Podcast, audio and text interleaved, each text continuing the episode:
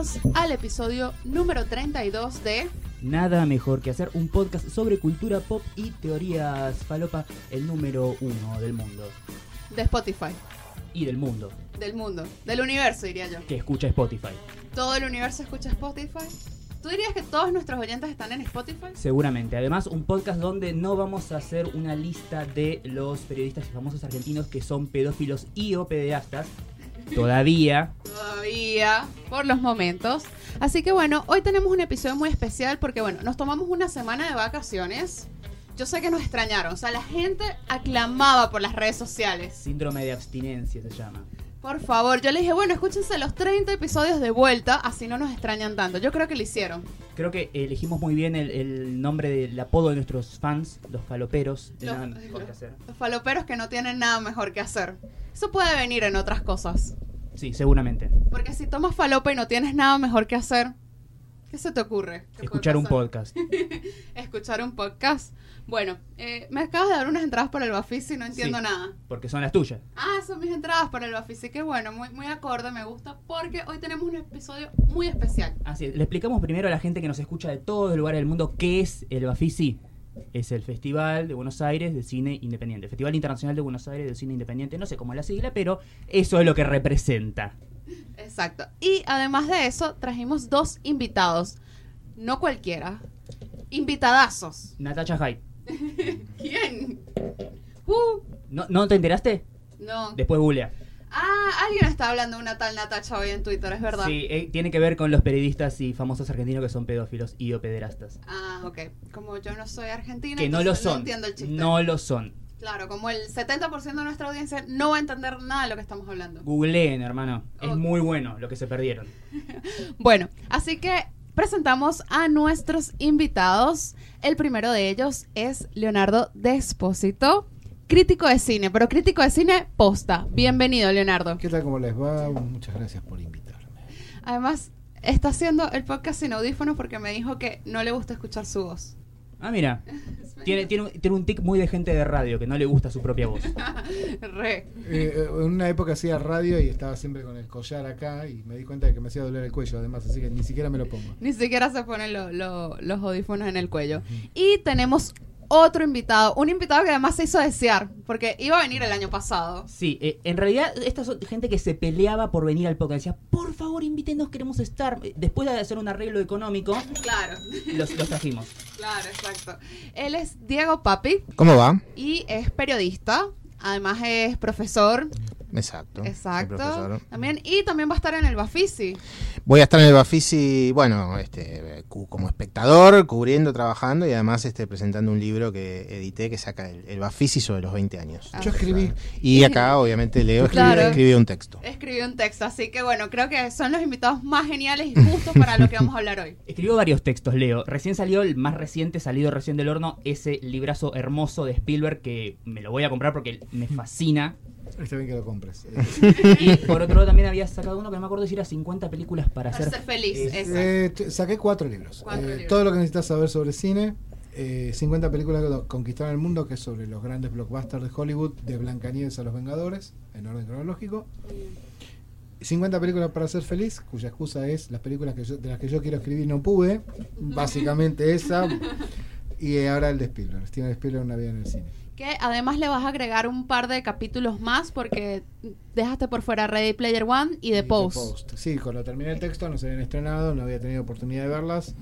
Entonces, probablemente, no probablemente, lo voy a hacer en cuanto termine el Bafisi, vamos a escribir los dos textos y vamos a ver dónde los colgamos para, para que se integren al libro. Qué ganas de cagarte el libro, Spielberg, ¿no? Porque ya lo tenías cocinado y justo el tipo te saca dos películas. Y Total. encima, dos películas tranqui. Sí, Más de- o menos. De, de Post y Ready Player One, que para mí Ready Player One cerraba toda una serie de ideas que tenía el libro. Claro. Y Yo me la imaginaba la película. Entonces, de hecho, hay, hay un par de párrafos dedicados a Ready Player One diciendo, bueno, probablemente este libro está escrito cuando todavía no se estrenó y no la pude ver, pero debe ser tal cosa. Y le acertaste. Y, y sí, pero no es muy difícil. Mm. ¿Igual te gustó? Ready Sí, Player me One? gustó. Anoche la volví a ver sin 3D. Ah. Porque con 3D eh, tenés que andar con ribotril, básicamente. porque te puede llegar a hacer, a hacer mal.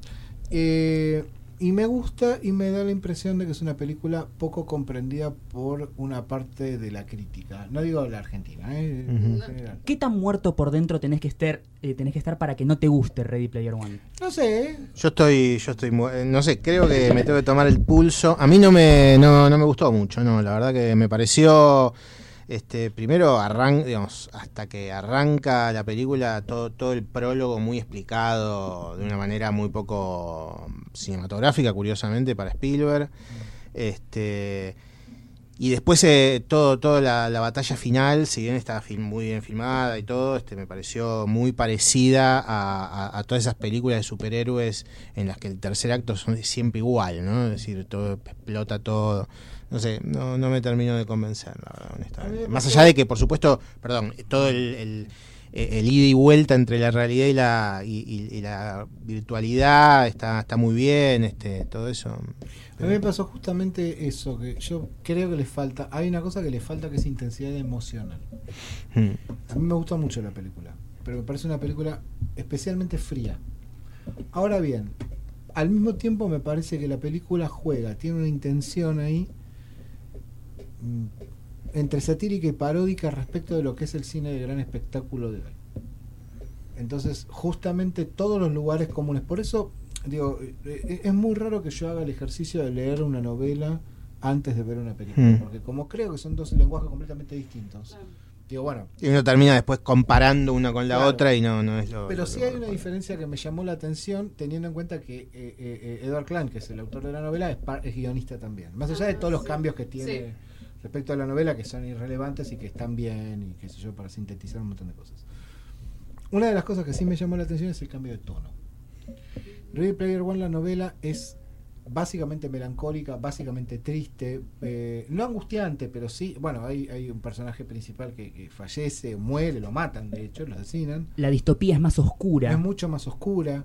Y acá hay una cosa mucho más luminosa y muy humorística. Hay una intención. A mí me hizo acordar mucho a el tono que tiene todas las secuencias finales de la película más conocida de Spielberg, que es 1941, cuyo guion es de Zemeckis, Ujú. que es uno de los primeros guiones de Robert Zemeckis con Bob Gale. Y Zemeckis es la persona más citada de la película. La No solo porque está el DeLorean, sino que se lo menciona.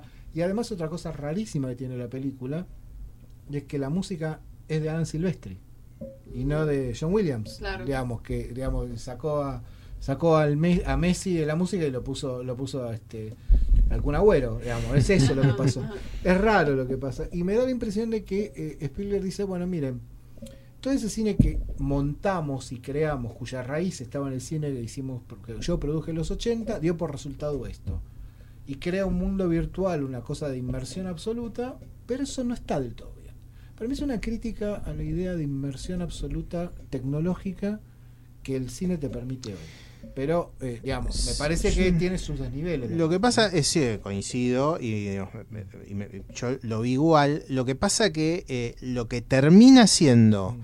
este, más interesante de la película justamente es- son las citas.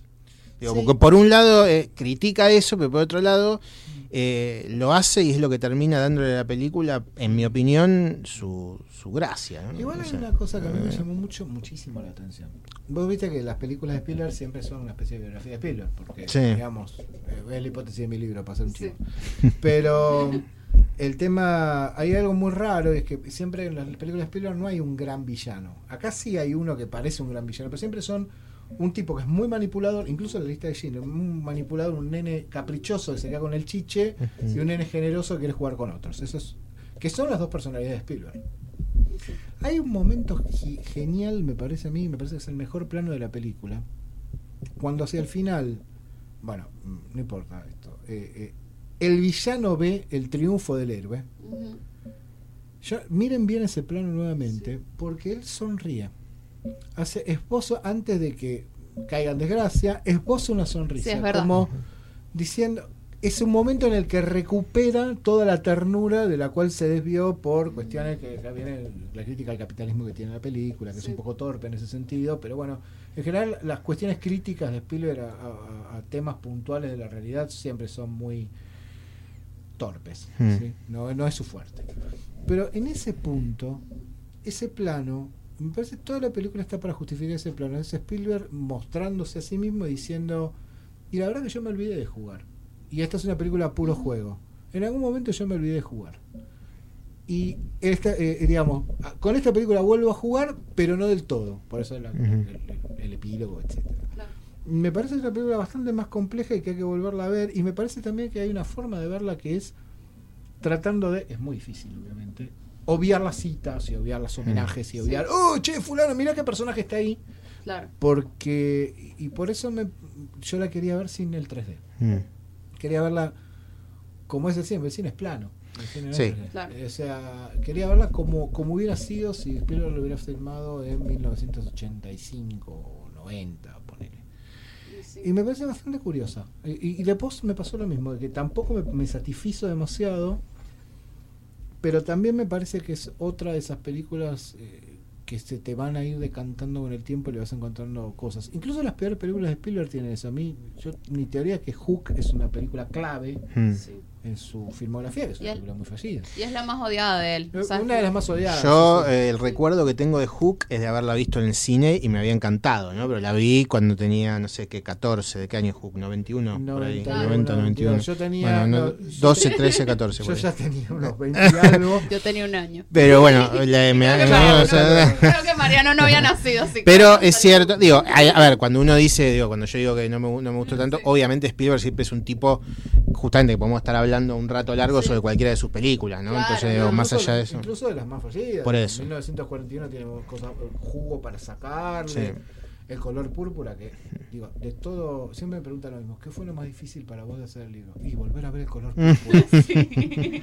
No. que es, es arduo, es un du- caramelo duro de masticar, pero, pero la verdad es que siempre tenés algo para sacarle. Eso también está bueno. eh, eh, es un, que es un gran pomelo lleno de jugo.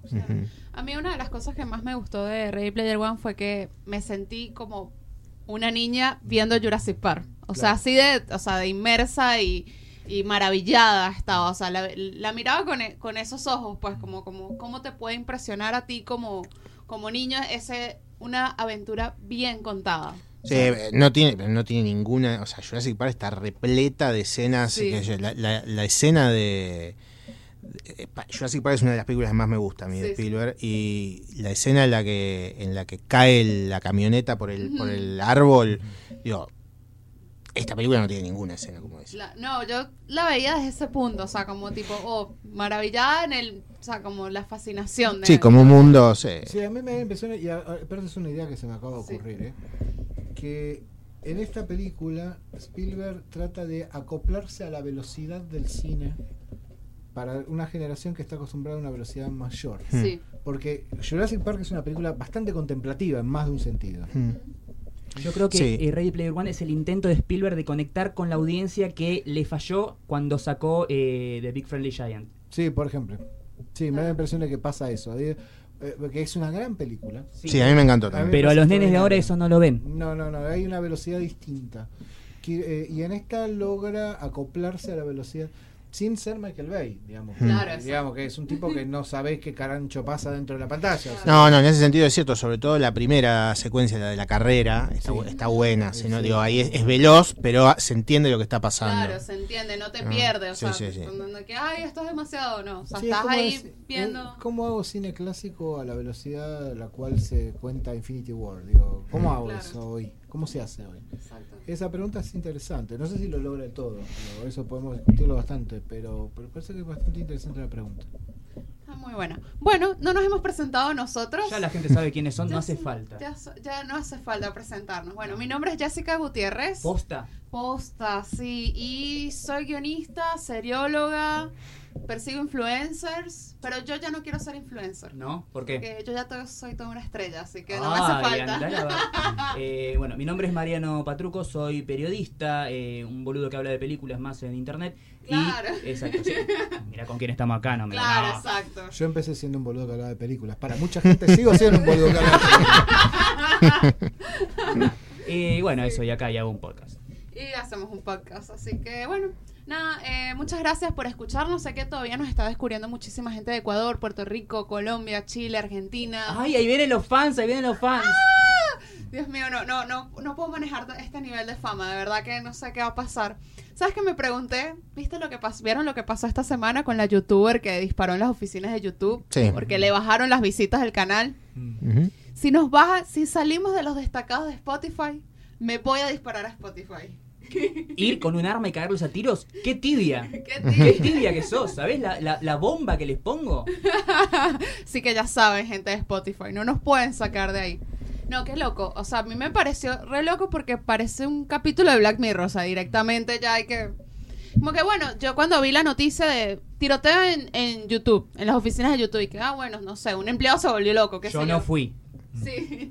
Y de pronto, y que, o sea, como lo peor que podías pensar era tipo que una youtuber le bajaron el canal, las visitas en su canal de YouTube, y fue y disparó y después se suicidó. Decía, ella dijo que la, la censuraron, ¿no? La Igual estaba, estaba medio, medio loca, ¿no? Medio, medio sí, tocada, ¿no? estaba tocada. Yo creo que el problema es que no le permitían monetizar los videos y ahí es donde se pudrió Claro, todo. Se pudrió todo. Claro. Bueno, lo que pasa es que internet es el lugar del psicópata. O sea, hay- hay una cosa. el otro día, el otro día hablaba, ah, viste que hay todo un problema con la prensa, y con los periodistas, ¿viste? Están todos enojados los periodistas. Sí, con los trolls sí. de los internet. trolls, internet, Sí. qué sé yo.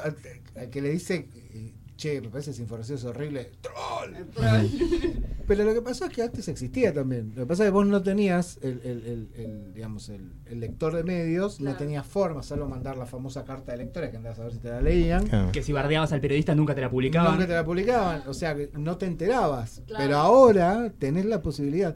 Y, y, eh, yo, en todo caso, creo que, eh, si bien es un exceso de ir a reventar a tiros a alguien a YouTube, aunque muchas veces lo merecen, eh, me parece que, mm, que eso genera una, una democracia mucho más horizontal de lo que parece. Estamos en un proceso muy revolucionario que nadie ve, eh, eh, digamos, no son revoluciones a, a los tiros, ¿no? No, es verdad. Eh, lo que pasa que también es cierto eh, que esto trae, digo, Twitter es, twi- digo Twitter porque es donde yo me muevo más bien, ¿no? Pero obviamente esto está en todos lados.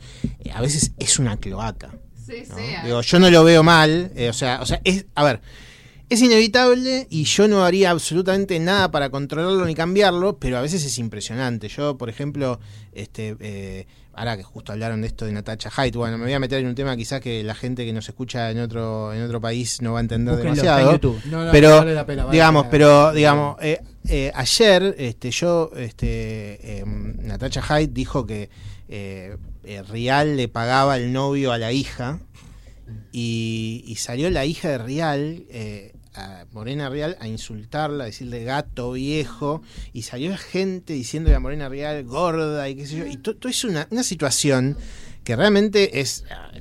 eh, saca lo peor de uno, ¿no? Yo Lo- que- no sé, digo, esto yo no, con esto no estoy para nada diciendo que ni hay que controlar ni nada, pero digo, se da también esta situación que Yo no es que para la visibiliza. o sea, La visibili- bueno. es como, es la Eh, cancha. lo que pasa- Twitter virtualmente sí, es como la cancha. es Vos verdad. vas y dices, ¡eh, puta, que te no, tal". Así.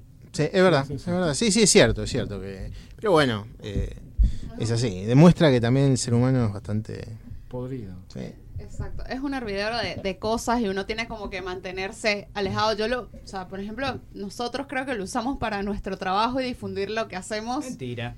Yo puteo, yo puteo gente Sí, bueno, 24 por 7. Mariano se la pasa puteando gente por Twitter. Yo no puteo a nadie. Yo solamente hablo de cine, serie, boludeces, cosas que hago y, y listo. O sea, ya más de ahí, de verdad que hay mucho chisme, hay muchas cosas por debajo. Ay, no viste lo que tuiteó, viste lo que dijo, viste con quién se tuitea, Mm. viste que no le dejó de responder más. Seguro tuvieron algo y se pelearon. Entonces, tipo, ya no. No, yo me sorprendí una vez, fue una reuni- reunión de tuiteros. Una, una sola vez fui. Y me dicen, no, porque ves esa, salí con este. Se mandan DM de coger a las Yo digo, está bien, bárbaro. ¿Quién es esa? ¿Quién es este? Arrobita tal. No, no, no, terrible. No, no, No, no. no, no, pasa, pasa de todo. A mí una vez me pusieron en una lista negra por fabear un tweet bardeando a alguien. Ni siquiera por Ah, hacerlo sí. yo mismo, sino porque, ay, mira qué gracioso. Fab. Le dio fan. Pero nada personal. Y me, Sí, me sí. pusieron en una lista negra. ¡Para! Ese, ese que lo dijo amigo mío y me dijo un me dice un día, no, Mariano me cae mal. ¿Por qué? Yo, ¿qué, ¿Qué onda? ¿Qué hizo Mariano? No, porque Fabio un tuit en contra mía. ¿Qué? si tú te estás poniendo a buscar la gente que te fabe, que fabea los tweets en contra tuya, o sea, No, igual, este... ¿qué onda? Yo, yo eso no se hace para No. mí. Está mal. No, Está mal, Está mal. Pero era un buen chiste y ni Era siquiera lo nombraba explícitamente. Ah, bueno, si no lo un- explícitamente puede ser. Porque si te roban, eh, uno lo ve eso. No, si no. alguien te No, roba no, y alguien. No era ni siquiera robado. Ah, no bueno. era ni eso- siquiera eh, robado. no, el que- que busca eso es un psicópata. No, Claro. ya si lo busco, no. No, a veces te, te, te tiran una y alguien, vos lo ves. Yo creo que sirve para sacar el psicópata que hay en uno. Yo me acuerdo con. Ustedes saben, no sé si saben, pero uno de mis primeros trabajos en periodismo fue ser el, el- el editor del canal de cine de Terra Argentina, que fue el primer gran medio de internet que no tenía correlato papel. Claro. Nosotros logramos, de hecho, el estatuto del periodista por primera vez, pero un me- medio exclusivamente de internet. Claro. Y claro, yo hacía la parte de cine y generé la cartelera de cine, que era como uno de los eh, cosas, apps que mejor funcionaba de todo eso. Claro, y nosotros dijimos, bueno, vamos, ¿qué hacemos? ¿Habilitamos comentarios o no? Bueno, habilitémoslo. Gran Yo sab- error. Gran error, pero no, porque el tráfico subía cuando tenías comentarios. Claro. Yo me acuerdo de haberle puesto uno a Transformers. y un, monstruo dijo, el que escribió la crítica, pues salían sin firma, pero por un tema técnico que nunca pudimos resolver. No teníamos la cajita para eso y diseño nunca lo hizo, pero bueno, sabía que era yo. El que hizo la crítica se llama fulano de tal, DNI tal, dirección tal, teléfono tal, y es un hijo de una gran puta que me hace morir y todo. Vayan y mátenlo. Ay, Dios mío. Bueno, obviamente, digamos, se veía- la persona que moderaba los comentarios se olvidó de, de quitarlo, se le pasó. Se le olvidó. Pero eso era constante, era constante y nos aumentaba el tráfico. Cada, vez que yo hablaba mal de una película popular, nuestro tráfico aumentaba 10 veces. Entonces, claro, Y te empezaba a sonar el teléfono. sí, eh, yo lo desconectaba directamente. y no, había, no tenía celular en esa época porque era más pobre que ahora.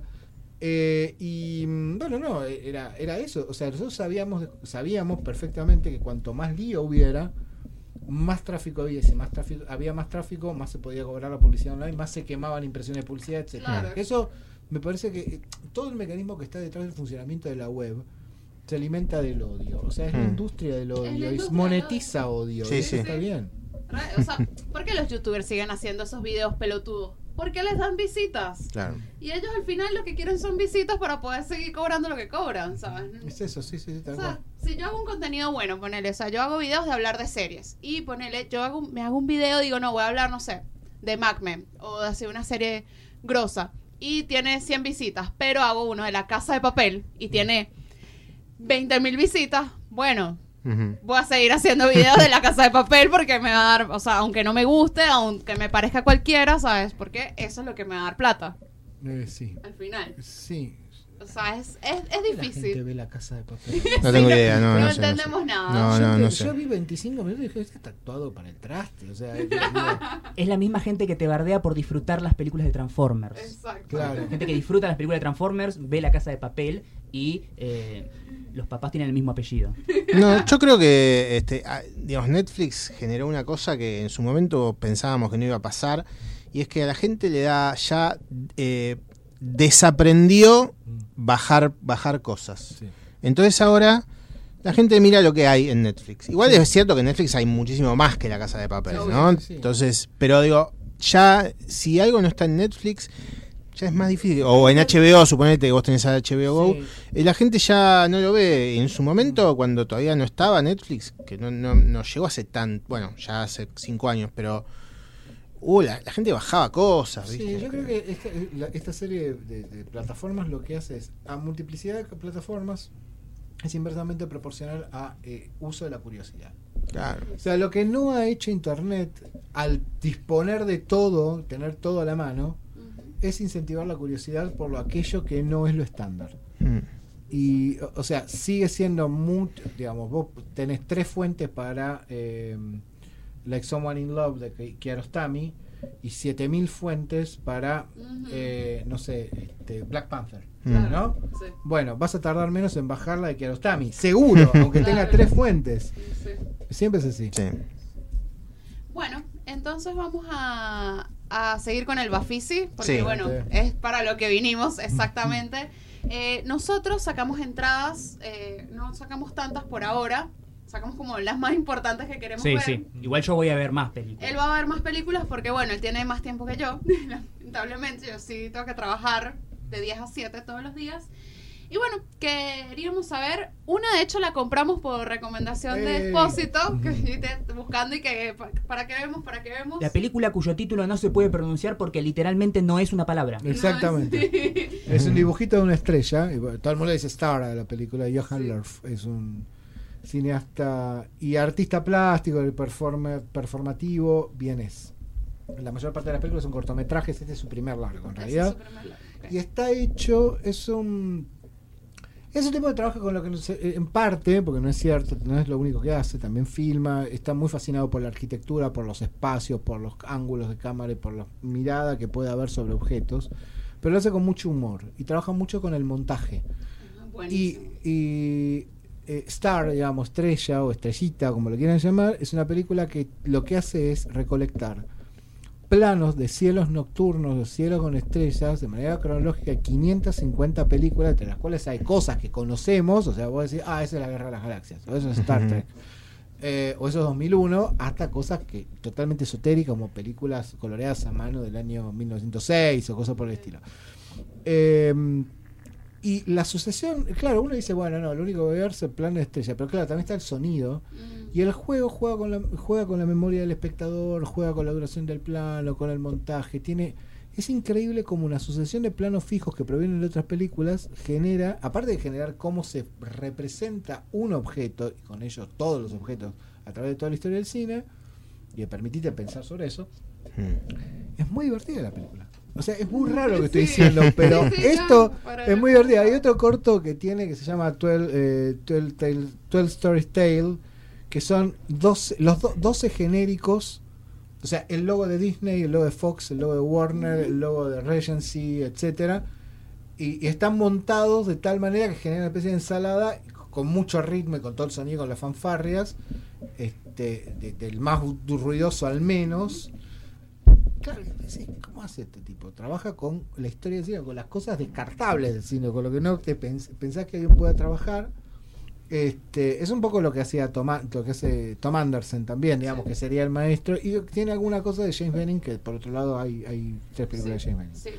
pero pero tiene humor tiene Ajá. humor y tiene humor y, y tiene hay películas que son muy muy muy lindas incluso que son eh, digamos lo que podríamos llamar cine de observación no Hmm. este, este, algunas películas sobre edificios y qué sé yo. Es- la verdad que a mí me digo, lo- vi que estaba en el programa fui a buscar el material lo vi y dije no bueno esto Está esto hay que verlo, pues está muy bueno, no tiene nada que ver con el cine, pero es otra cosa que se puede hacer con y en el cine. Claro. Y eso sí. está muy bien. Está bien, y yo creo que el, el Bafisi permite eso, o sea, es la- ir a buscar la experiencia. Es el ¿no? sentido. Es, es el sentido, o sea, no ir a ver, bueno, vamos así, qué lindo, vamos a ver Transpoiting. Pero, ¿sabes? Como que la idea Sí, es yo, voy a ver el bueno, el malo y el feo, el bueno, obviamente. el Es ¿no? que lo bueno de que esas películas estén porque hay un, una especie como de dicho idiota que, ay no, el Bafisi, van a ver esas películas israelíes donde la gente se la pasa llorando cuatro horas, toda filmada en blanco y negro. No es un festival snob, tenés de todo y está muy bueno. El tema es que tenés que sentarte, agarrar el programa y empezar a mirar y seguro vas a encontrar por lo menos una o dos que te gusten. Yo les voy a dar un consejo a todos, que es el consejo de todos los años. Que es lo que hago yo. Pues yo no tengo mucho tiempo para ir. Claro.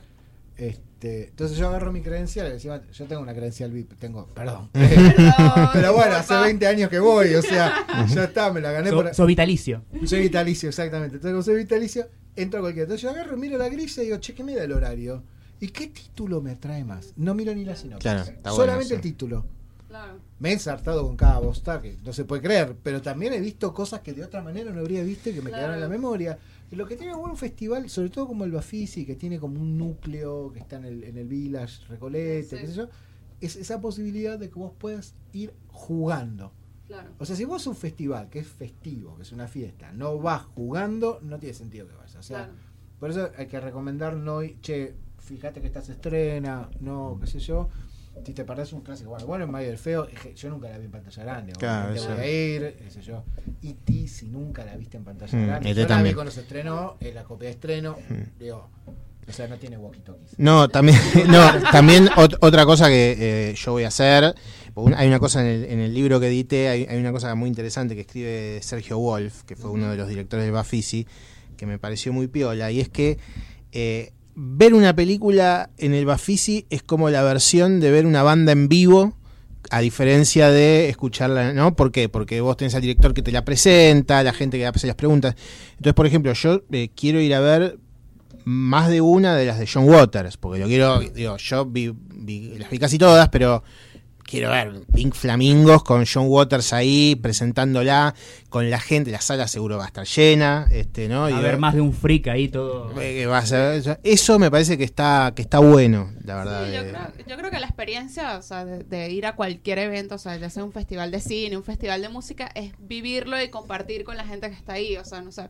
Yo me fui el lunes en la mañana a ver si encontraba entradas para Isla de Perros de Wes Anderson.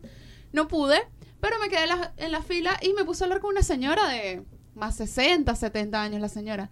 Y la señora se puso a hablar conmigo de Florida Project porque tipo, le digo, no, yo estuve acá porque vine a ver Florida Project. Ay, sí, yo también la vi. Buenísima. Y estuvimos un rato, o sea, hablando de Florida Project, de bueno, la sos demasiado estética. sociable vos igual. No, ¿no? pero la señora hablando, diciéndome, no, yo soy pros- eh, profesora de literatura, todo. Yo le digo, ah, yo, yo estudié guion, no sé qué, esas como que. Y es lindo, ¿sabes? Y para mí eso suma, por más que no haya conseguido la entrada para Mm. Wes Anderson, pero ya es como parte de la experiencia de encontrarse con ese Hay tipo de cosa, personas. hay una cosa de la cual eh, siempre discuto con, con nuestro amigo en común Gustavo Noriega. Mm. Él está más de acuerdo con Noriega que yo en ese punto.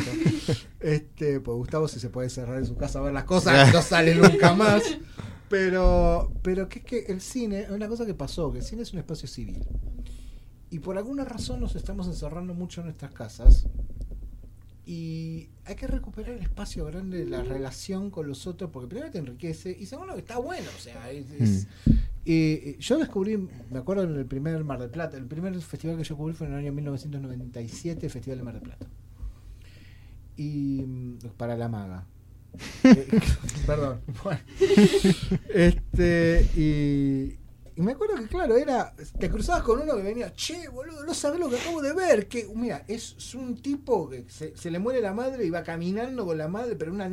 Es increíble, durante 70 minutos, no pasa más nada. Un tipo, se llama Madre Hijo de un tal Sokurov. Y yo fui a ver y descubrí Madre Hijo de Sokurov y descubrí a Sokurov ahí. Claro. Y después otro que me decían, che, hay un tipo, una película de un chabón en una camioneta que busca que lo, que lo entierren, que era el sabor de la cereza, ponele. O sea, eso era el festival. Claro, claro. Había alguien que te decía un dato y eso es esa, esa sociabilidad que te da el espacio común y, poder entrar medio a, la sala, a las salas es, eh, te da la, la posibilidad de, de que crezca algo tu cabecita, que sea mejor. No, aparte de ver, ver el cine, cuando se dice ver el cine en el cine, ¿no? En general, bueno, uno imagina que es por la pantalla grande y por lo que Y no es solamente eso, es por el público que vos, con el que vos ves la película. Yo he, visto, yo me acuerdo de buenas funciones, o sea, yo me acuerdo de haber visto, eh, por ejemplo, en eh, también en un festival de Mar del Plata, eh, el abrazo partido, en una era en el, en el, ¿cómo se llama? En el auditorio. en el auditorium,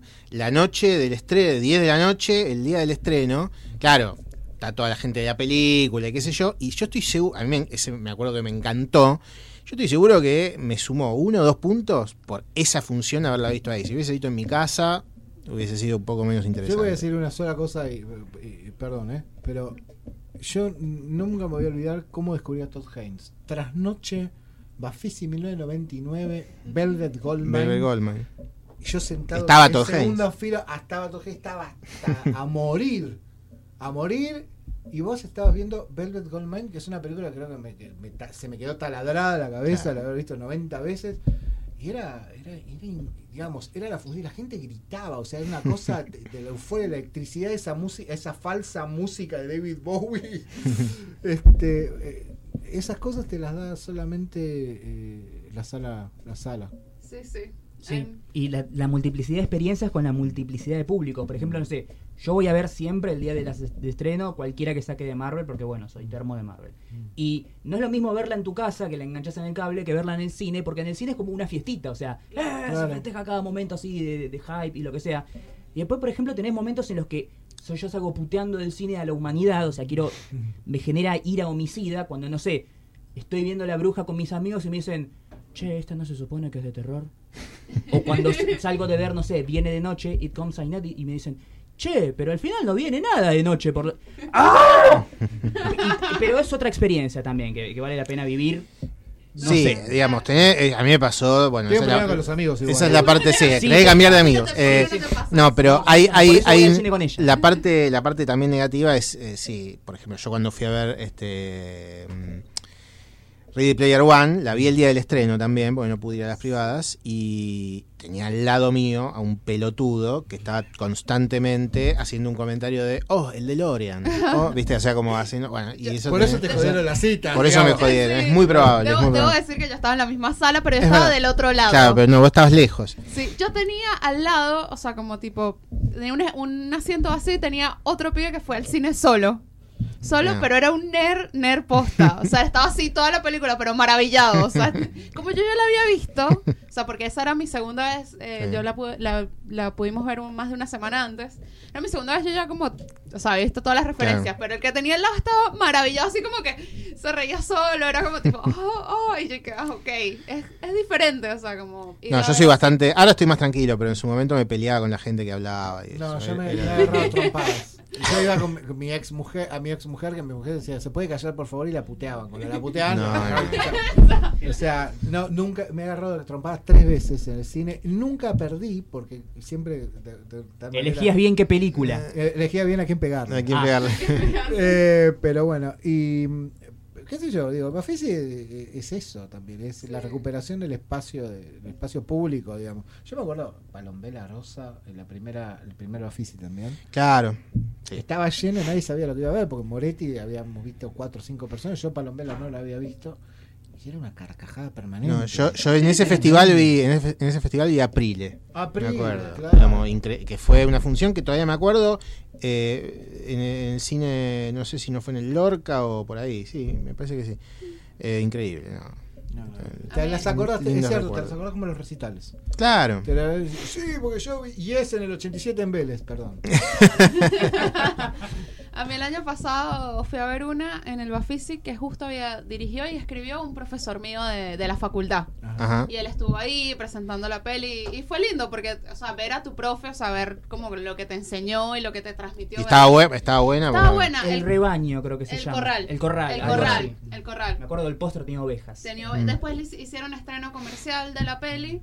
Lo que llegué a la conclusión fue que era me- es mejor director que guionista realmente. O sea, me gustó Bueno. mucho más la dirección. ¿Da la clase de dirección o de guion? No, de guion. ¿Ah? Sí, da clase de guion. Porque es guionista, es guionista de, Ok. de la ENER. Sí. Eh, pero bueno, nada, viste que siempre el guionista termina dirigiendo también porque A veces. ni modo. Entonces, pero me gustó mucho más él como director. podcast, perdón, tenemos que hacer un podcast de la batalla de eh, directores y guionistas, autores y guionistas. porque Uf, es, es, una, es uno de los grandes temas de cinema, poco tocado, sí. es poco pero, tocado. pero es eh, uno de los grandes temas de, de- del cine, de las equivocaciones que los críticos cometen con los cines. No, sí, pasó mucho. Bueno, acá también, bueno, la eterna batalla de guionistas versus productores. Sí, en realidad, o sea, a partir de lo que fue la teoría del autor, digamos, se pasó de- de- del guionista al director, ¿no? Y en realidad, este, Lo que pasa es que en los Estados tema. Unidos, por una cuestión lingüística, author es siempre Sí. el playwright, Claro, ¿no? sí. Exacto. tipo que escribe y quedó como autor el que escribe, pero por una cuestión sindical, o sea, eh, no es el mismo concepto. Bueno, pero eso, eso para Claro. algo Sí, que hay que hacer. yo no tengo una re- vos- yo no tengo una respuesta igual. eh, Vos, vos- sos más de la teoría No, del autor. te- teoría del director. El siempre. director, sí. El director, eh, al punto que a veces el director no necesita. Para mí es el tipo que toma la decisión final. Por eso el director de la caliente se HBO no es eh, no es Víctor Fleming, sino Selznick, y por eso Disney es un cineasta. De Disney, sí. Claro. Sí, aunque el tipo dibujaba poco y mal. O sea, Mm. dibujó Claro. al principio y después casi nunca dibujaba. Pero era el que tenía control y dice, no, mira, esta manito de este ratoncito está mal. El dedo tiene que ir así, listo. ya está. Claro. Digamos. O sea, lo- Sí, lo- tus pinceles son personas, pero Mm. Sí. funciona así. es el que termina de, de- de dar la dirección. Bueno, ¿qué otra cosa vamos a ver? Eh, ¿La flor? Esa la voy a ver yo, vos no sé. ¿Ustedes van a ver la flor? Y mira, yo eh, en principio voy a entrar a la primera, o sea, a la primera parte, a la primera función, voy a entrar. este, Vas a intentar verla. Y, y, digamos, me parece que es un... eh, hay que verla, ¿no? Digamos, vamos a ver cómo, cómo se desarrolla la cuestión. ¿no? ¿Vos Yo- viste la primera parte? Yo vi la primera parte en Mar del Plata. Ah. No quiero opinar porque como va a ser ahora Mm. todo entero, yo creo que vale la pena verla, no aburre para nada. Sí. Pero, a ver, pongámonos de acuerdo. Primero, son tres sesiones para ver la flor. Mm. Cada una tiene cuatro horas. ¿Cuántas veces se quedan en sus casas viendo la casa de papel entera?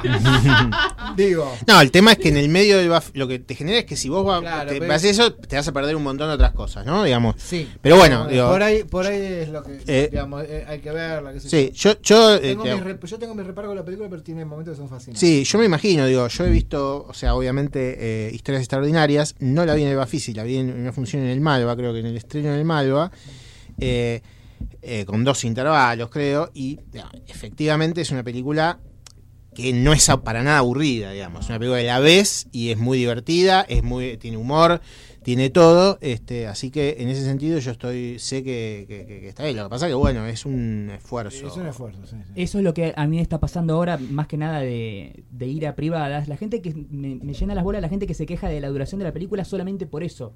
O sea, si la película está buena, por mí que dure tres días y medio. Bueno, lo que pasa que eso también genera- eso es algo también muy típico eh, de que el, el periodista que llega, que yo lo he hecho también, ¿no? Llega y dice, che, ¿esta cuánto dura? ¿Viste? Como, porque estoy, me estoy labura, porque también es un laburo, ¿viste? Entonces también en un punto, ¿viste? Vos estás yendo a laburar y qué sé yo, salvo que la película está buenísima y que de golpe bueno, te, te entregues, sí, uno que termine y irse a escribir y Sí, pero qué yo me yo, acuerdo, un poco pasa de, eso. eh, eh, esa, había un colega nuestro que se llamaba Aníbal Vinelli, fallecido, Sí. que decía dos cosas. Bueno, todo el mundo pregunta, eh, ¿cuánto dura? Y no, que vos tal que acabamos de ver, muchachos, es esto trabajar.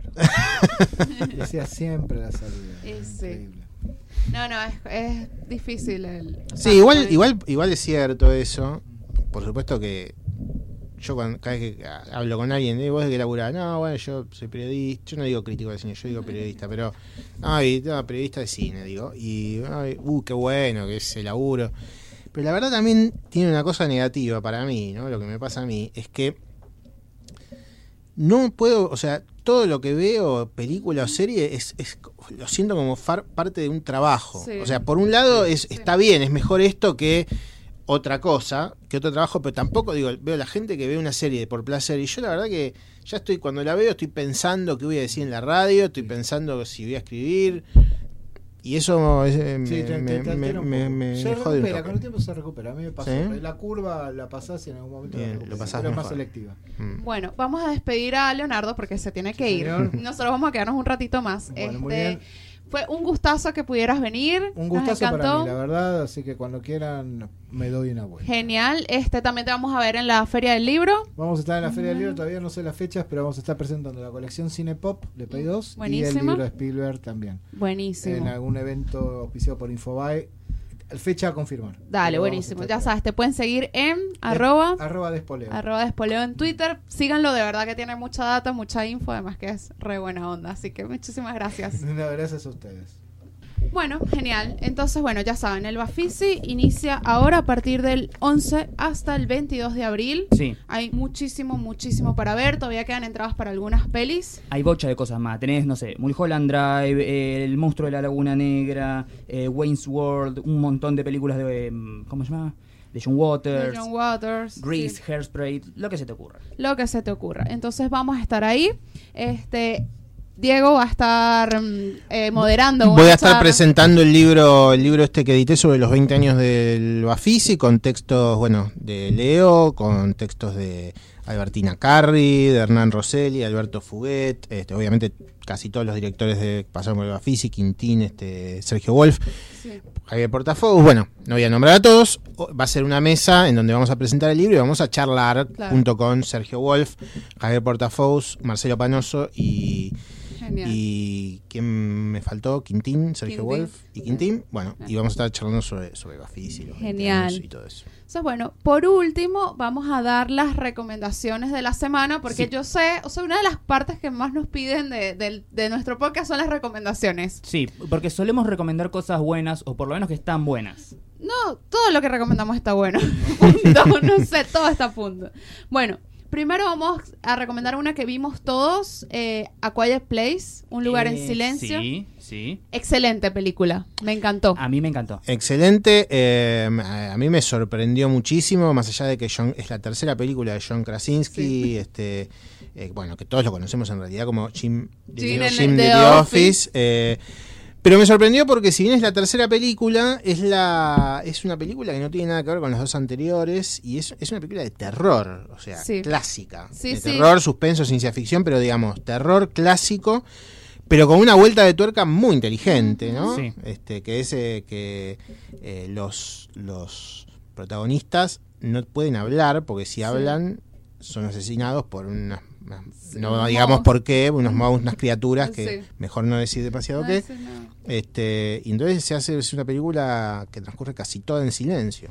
Sí, no, está buenísima, me encantó. O sea, de verdad que hace mucho una película así no hacía que me pusiera la mano en la boca, así de. ¡oh! no sé, desde- tiene el, trabaja el mismo suspenso de tiburón, de Claro. poltergeist. Bueno, tiene Va muy de, de- de- de ese. De tiburón tiene mucho eso de que lo- el- el- los- las criaturas no se llegan a ver bien, bien, bien Sí. hasta el final, ¿no? En Sí. principio se insinúan, lo ves ahí un flash, un pantallazo, Sí. pero hasta el final no las ves bien. Sí, labura, labura mucho ese lado, así que está re recomendada, me encantó. Sí, y más allá, o sea, no es la mejor película de terror de la vida, porque viste que siempre uno cuando habla de algo bueno es como que tiene que decir que es lo mejor del mundo. No, No. necesariamente. Es una película que está muy bien, está excelente, y me parece que es saludable destacarlo teniendo en cuenta que mm, cada dos semanas tenés el estreno de una película de terror falopa que en Estados Unidos sale directo a DVD, no sé, la posesión del demonio de los muertos de la maldad, o No, así. es cierto igual que eh, hay el terror es un género que eh, en Argentina, por lo menos, no sé si en to- todas partes del mundo, probablemente sí, eh, anda muy bien siempre en la taquilla, entonces se estrenan muchas porquerías Sí. de terror, pero también es cierto que estamos viviendo una gran época del Sí. cine de terror, Sí. con la, el, el conjuro, con este la bruja que vos mencionaste antes, con este It Follows, Get Out. eh, Get Get, Out. Out. bueno, obviamente Get Out, eh, eh, Cloverfield, este, Sí. Sí, sí. Cloverfield, me refiero a la 2, La- no, sí, la no la de. Netflix, eh, digamos, este, bueno, no sé, hay It, sin, sin sí, dudas, ¿no? También, eh, o sea, digo, estamos viviendo una especie de época de oro del terror que me parece que es una especie de vuelta al terror más clásico y no tan eh, autoconsciente como era en el caso de las películas de Scream, ¿no? Sí. Las de- que eran ya más paródicas. Ent- Entonces me parece que en ese sentido, esta eh, lo que tiene y lo que me parece que se destaca un poco es que da miedo de verdad. Sí. Porque hay Sí. muchas películas de terror, que sé yo, Cloverfield, poner, está muy buena. Tampoco es que te da miedo. ¿viste? Claro.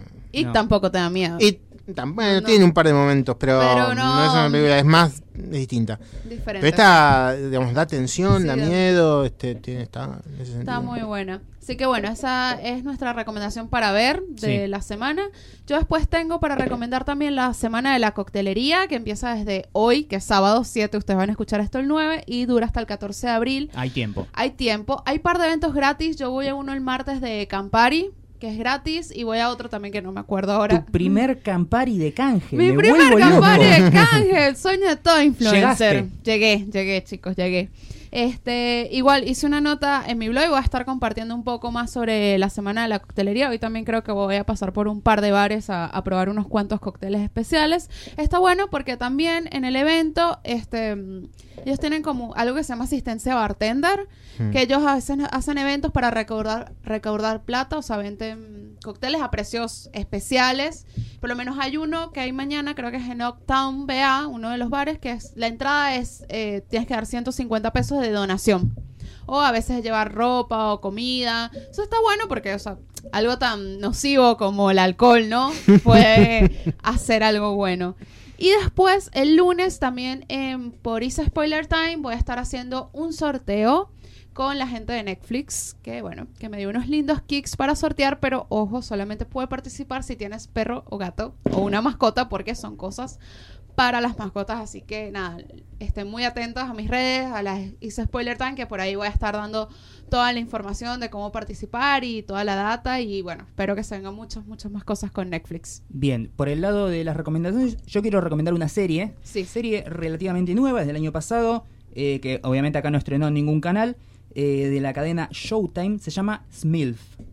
Ajá. Milf. O sea, MILF con una S adelante. Una S, Que viene de Single Single. Mom. Mom. Ajá. Eh, es una serie protagonizada, escrita, creada y dirigida por una actriz que se llama Frankie Show. está basada en un corto que hizo ella, que es- eh, anduvo girando por algunos festivales, no lo vi, pero sí vi la serie. La actriz capaz que no la tienen, pero es la que hace de la novia de eh, Rami Malek en la Sí. primera temporada de Ah. Mr. Robot. Sí. Eh, ¿De qué la va? Bueno, es básicamente una madre soltera de veintipocos. Es muy, muy white trash. Ella, su pareja, la, nueva novia de su ex, eh, la, la madre, todo, todos son muy white trash. Y básicamente es eso: es una mina que ahora es madre, tiene un hijo que tiene, no sé, dos o tres años.